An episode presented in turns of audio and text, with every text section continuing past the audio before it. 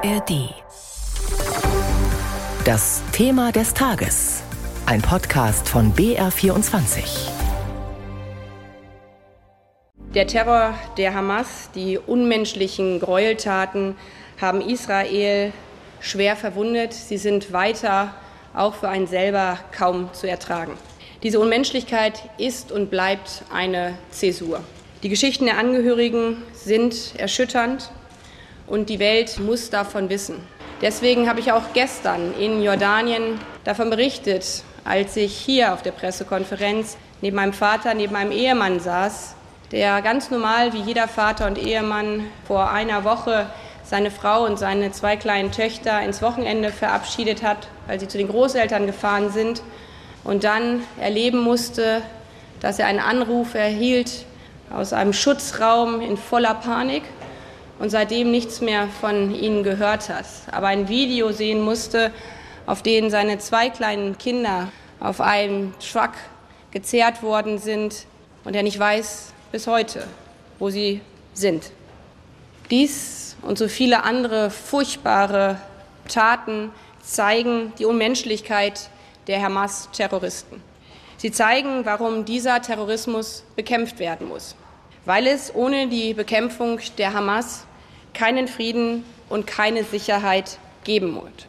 Das war Bundesaußenministerin Baerbock heute Vormittag in Tel Aviv.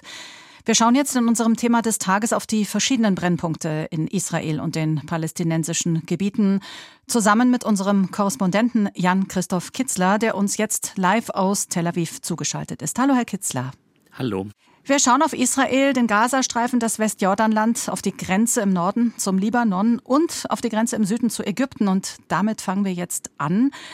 In Ägypten stehen viele Lkw bereit mit Hilfslieferungen für die Zivilbevölkerung in Gaza. Der Grenzübergang Rafah soll dafür ja bald geöffnet werden. Aber da tut sich nichts. Welche Hindernisse gibt es denn immer noch? Ja, wir haben eigentlich heute dafür, damit gerechnet, dass die Öffnung passiert. Gestern gab es ja die Ankündigung, 20 Lkw sollen über die Grenze kommen. Das hat US-Präsident Biden vermittelt. Der war ja vorher in Ägypten, in Kairo gewesen und hat sich dafür eingesetzt. Die kommen nicht rein. Ich glaube, es liegt an zwei Gründen. Zum einen möchte Israel verhindern, dass diese Hilfsgüter tatsächlich in die Hände der Hamas geraten und zum anderen auch sicherstellen, dass wirklich auch nur Hilfsgüter geliefert mhm. werden. Aber die Lage ist wirklich dramatisch. Es gibt dort 4000 Tonnen an Hilfsgütern, wahrscheinlich inzwischen noch mehr, die dort angekommen sind und die nicht rein reinkommen. Antonio Guterres, der UN-Generalsekretär, war heute da und der hat gesagt, ob diese Lkw nun reinkommen oder nicht, das macht für die Menschen im Gazastreifen den Unterschied aus zwischen Leben und Tod. Also ein dringender Appell, die Sachen reinzulassen. Bei den Flüchtlingen die man befürchtet, sozusagen. Da würde ich gerne mal nachhaken. Auch Jordaniens König will ja, dass die Menschen da bleiben, wo sie sind. Ist die Angst vor einem Flächenbrand bei den Regierungen der israelischen Nachbarn so groß, dass die Solidarität komplett auf der Strecke bleibt? Also das muss man von Land zu Land unterschiedlich sehen. In Jordanien gibt es das Problem, dass ein Großteil der Bevölkerung, ein großer Teil der Bevölkerung palästinensische Flüchtlinge schon sind. Und da gibt es natürlich eben das Problem, mit denen, zu denen muss man sich verhalten. Da will man die Lage auch stabil halten. Auch Ägypten hat kein Interesse daran, dass zehn oder möglicherweise Hunderttausende über die Grenze kommen und sich dort in Sicherheit bringen.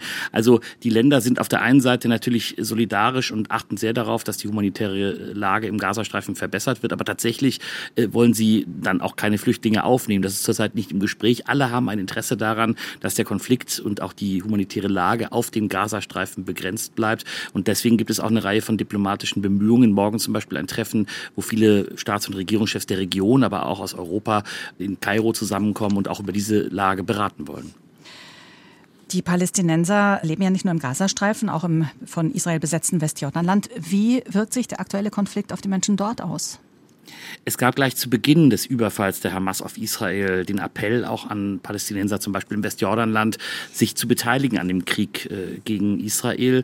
Das ist in Teilen nur in Protesten hat sich das niedergeschlagen. Es gab jetzt auch äh, vor zwei Tagen, als wir einen Fall hatten, wo viele Menschen getötet worden sind bei einer Explosion in einem Krankenhaus im Gazastreifen, gewalttätige Proteste, Menschen, die mit Steinen geworfen haben, die auf der Straße waren. Das ist auch eine angespannte Lage, auch in der äh, Westjordanland selber. Auch da ist die Lage wirklich sehr angespannt und da versuchen israelische Streitkräfte, aber auch natürlich die palästinensische Autonomiebehörde, die Lage irgendwie unter Kontrolle zu behalten.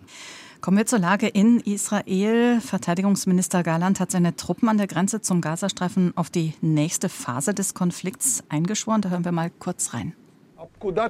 Der Befehl wird kommen. Wir vertrauen auf euch. Viel Glück. Wer immer Gaza aus der Ferne sieht, wird es von innen zu sehen bekommen, das verspreche ich euch. Aber vor dem israelischen Verteidigungsministerium demonstrieren seit Tagen viele Menschen, auch Angehörige der verschleppten Geiseln, die sagen, bringt uns unsere Verwandten zurück, bringt uns die Geiseln zurück. Zum Beispiel diese Frau. Wir wollen der Regierung deutlich machen, dass wir alle Entführten zurück wollen. Und wir wollen den Familien zeigen, dass wir, dass ganz Israel an ihrer Seite steht. Frage an Jan-Christoph Kitzler in Tel Aviv. Wie geht das zusammen? Eine bevorstehende Bodenoffensive und an die 200 Geiseln in den Händen der Hamas.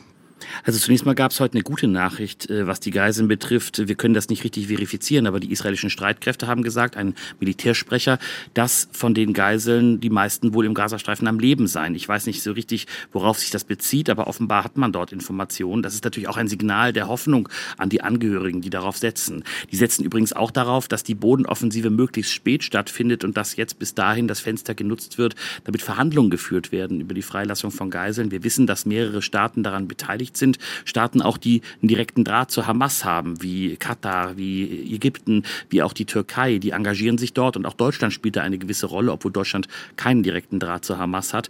Und natürlich ist für die Angehörigen klar, solange diese Bodenoffensive nicht kommt, solange gibt es noch das Fenster für diese Verhandlungen, solange gibt es die Chance, dass noch Geiseln freikommen. Denn wenn dann die Eskalation weitergeht und wenn der Bodenkrieg dann beginnt, dann wird es wirklich sehr schwer für die Geiseln. Ja, wenn der Bodenkrieg beginnt, ist ja auch eine sehr gefährliche Situation für die israelischen Soldaten, für diese vielen, vielen Reservisten. Wie steht denn die Bevölkerung in Israel dazu? Also wenn man sich mit Leuten unterhält hier, dann ist es wirklich egal, ob man mit rechten oder politisch links stehenden Menschen redet.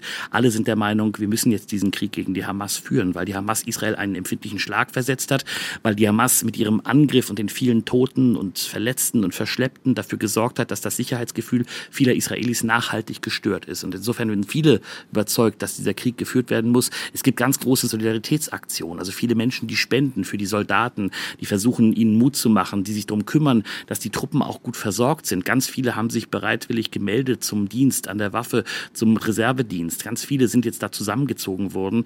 Und natürlich sind die angespannt. Das wird ein gefährlicher Einsatz. Aber alle sind davon überzeugt, dass dieser Kampf geführt werden muss, wenn man die Strukturen der Hamas zerschlagen will. Fehlt noch der Blick in den Norden an die israelische Grenze zum Libanon.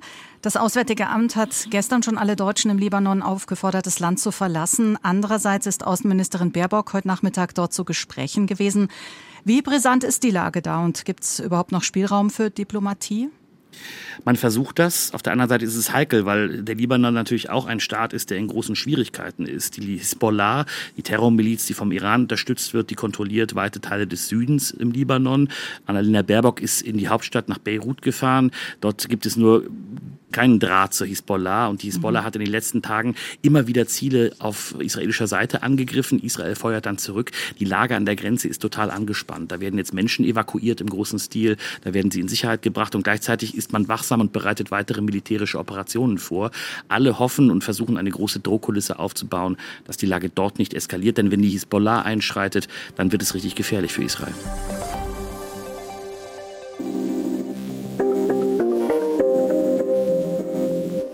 Hallo, ich bin Kevin Ebert. Und ich bin Birgit Frank.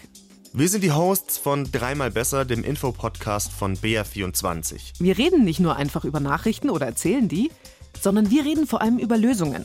Unsere Idee ist nicht, dass wir nur das Gute sehen und alles schönreden wollen, aber die Welt ist mehr als nur eine Krise und auch aus Krisen können Politik, Gesellschaft und jede und jeder von uns was lernen, damit es in Zukunft besser läuft. In jeder Folge stellen Kevin und ich im Wechsel drei Lösungswege vor zu einem aktuellen Thema. Zum Beispiel, was bringt künstliche Intelligenz uns tatsächlich? Wie ist nachhaltiger Skiurlaub möglich? Oder was können wir gegen Radikalisierung tun? Jeden Freitag erscheint eine neue Folge von Dreimal Besser, zum Beispiel in der ARD Audiothek.